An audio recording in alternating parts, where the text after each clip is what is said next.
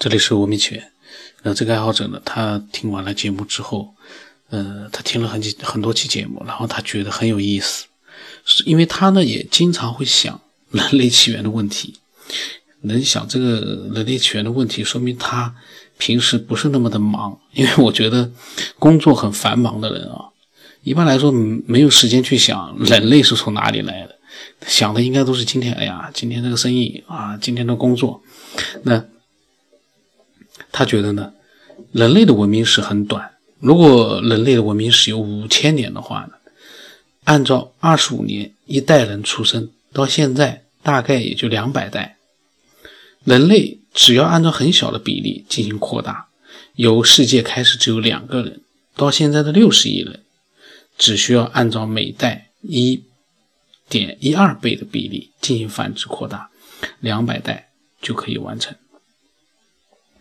呃，这个数字我不知道它从哪里来的，我也不知道它准确不准确。反正，呃，我就当它是正确的，我觉得还蛮神奇的。他说这是多么不可思议的事情。关于他说人类的起源的，中国有女娲、伏羲最早的两个人的传说，圣经呢也有亚当、夏娃的记录。他说这些呢和他的推测都很吻合。呃，如果推测吻合的话，那到底这个世界的起源是？亚当就是伏羲呢，还是他们是不同的一个起源呢？每一个不同的区域都有一那么两个人开始繁殖扩大吗？我觉得这个就因为我没弄懂，他这个跟他的推测很吻合，我不太清楚是什么意思。然后呃，他说呢，学过生物科学的都知道，人类的基因只要改变一点点，都可能。导致畸形或者怪胎是很可怕的，而几千年来，人类都是按照固定的基因进行繁殖。按照进化论来说，是看到靠基因突变产生的，这点就很靠不住。人类是由神创造的，虽然说他也拿不出特别的证据，他的内心呢是相信人是由神创造的。但是神创造人的终极目的是什么？他现在一直也想不通。如果人类哪一天找到了自己的存在的真正价值，或许我们的起源就能找到了。那么他又讲到了，呃，因为我在之前的节目里面有两期讲到过关于夏朝的一些想法，那么他呢也有他关于夏朝的个人想法。他觉得夏朝呢可能是周杜撰出来的，为的就是扶正自己的正统地位，而且他说周朝可能是中华以外的入侵者。这个周朝可能来自于埃及，埃及当时的甲骨文和当时中国的甲骨文非常的相似，有一脉相承的感觉。而且他说呢，当时埃及非常的发达，国内可能出现了很大的危机，必须为自己的后路考虑，所以就派远征军来中国。当时那样的一个环境里面，那么远派远征军来到中国，他说当时中国非常落后。埃及的远征军呢，轻而易举的就打败了中国当地的居住者，为了自己的正统，就开始杜撰历史。后来呢，埃及文明逐渐消亡，但是中国的春秋战国的百家争鸣，科技非常的发达，感觉也是一脉相承，太巧了。他这个也是一个很多人也会有这样的想法，就是周朝呢其实是入侵者，呃，甚至也很多人也说是埃及的。可是我在想的就是。呃，我们中国如果说到了欧洲去征服了欧洲当地的那些国家，那我们会为了正统去杜撰历史吗？有必要吗？我们是征服者，我们征服了当地的国家，这个国家之间的战争就是我征服了你，你就要遵从我的历史，而不是我征服了你之后，我为了统治你，我还要去编一套历史出来，这得有多难啊！这这个历史，如果真的有这么大的一个征服的这个战争的话，你这个历史编也很难编出来啊。所以对这个杜撰历史呢，我是持这个保留的看法，因为我不觉得说，呃，埃及有这样一个必要去杜撰历史。埃及当时，呃，按照他所讲的，埃及当时其实是文明非常发达的，那他那样一个发达的文明。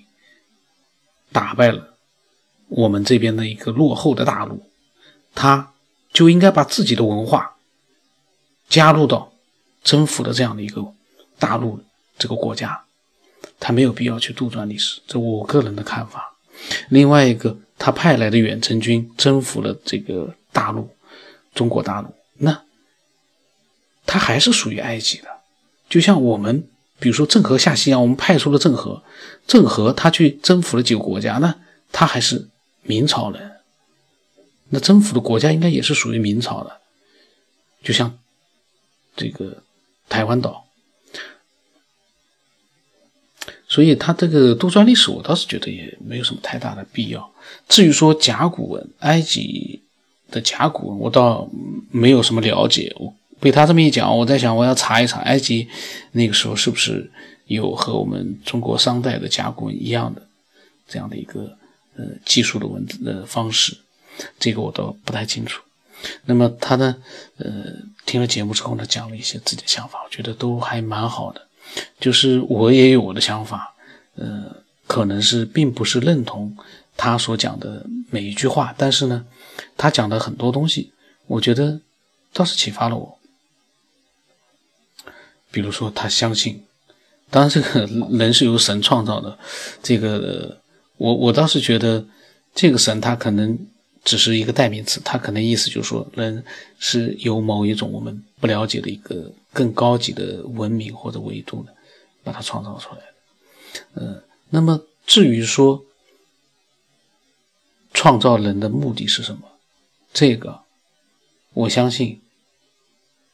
真的。从我们人自身的角度，如果没有这个，没有一个这样，假如存在这样一个高等文明，他不给你一点启发的话，你想破脑壳都想不出来。因为从古到今，有很多非常聪明的、非常伟大的一些思想家，他们所想想的东西已经是非常的博大精深了，但是他们还是没有想到这样的一个终极目的。那不是说我们就肯定比他们差或者怎么样，而是说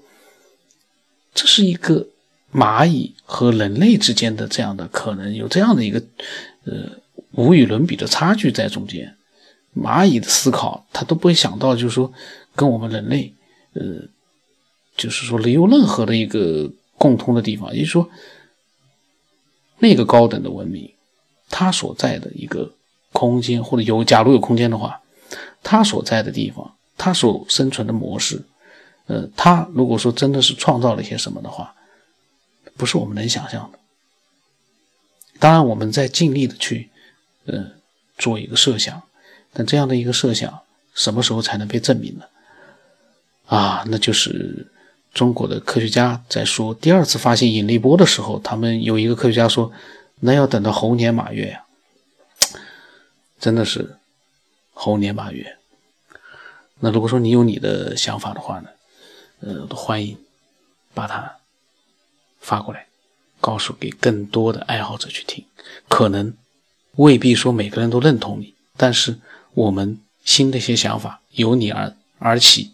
同时呢，你听到了之后，可能又会激发你更多的一些想法，这个是最有意思的。正确不正确，谁都不知道，这个都无关紧要了。但是。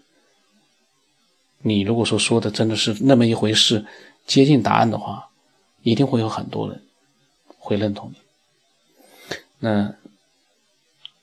今天就到这里，我的微信号码是 b r s 我们八不让成八。